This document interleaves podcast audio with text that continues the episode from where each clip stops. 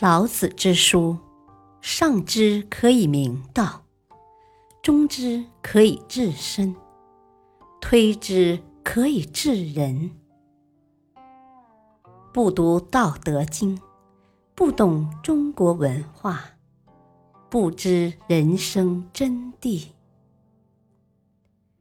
道德经》的人生智慧。何谓冲虚？冲虚的作用。罗浮山南麓朱明洞景区麻姑峰下，有一个古观，是东晋人葛洪创建的。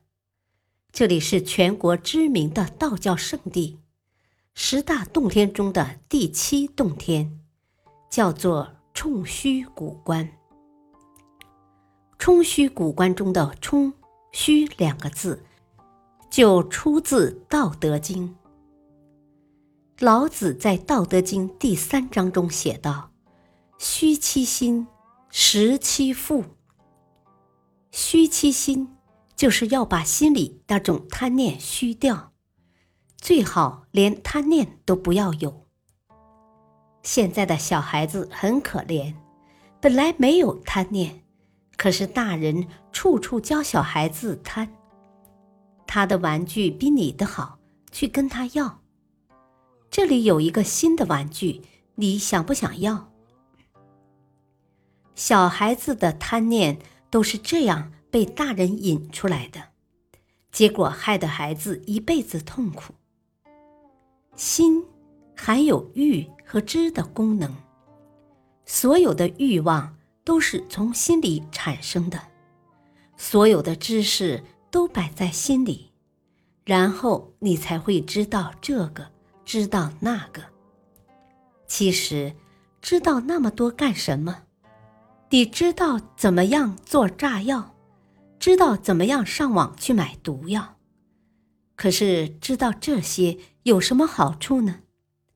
如果拿来教小孩子，岂不是祸害无穷？实其腹和虚其心，刚好是相对的。要把他的肚子填得饱饱的，满足其基本的欲望，然后你才可以去疏导，去减少他的贪念。从现实层面来看，当一个人没有东西吃的时候，反而比较单纯，因为他没有太多要求。只要温饱就谢天谢地了。可是有了钱以后，就开始作怪，不虚心了，动不动就发脾气，动不动就骂人。政府要让老百姓温饱，然后还要实施教化。这教化是无言之教，而不是下命令，不是规定。政府要教化百姓。让百姓把喜欢奢侈、爱好虚荣、贪得无厌的心理慢慢虚掉。现在大家都在谈论为富不仁的问题，为什么会为富不仁呢？这不是富的问题，而是不仁的问题。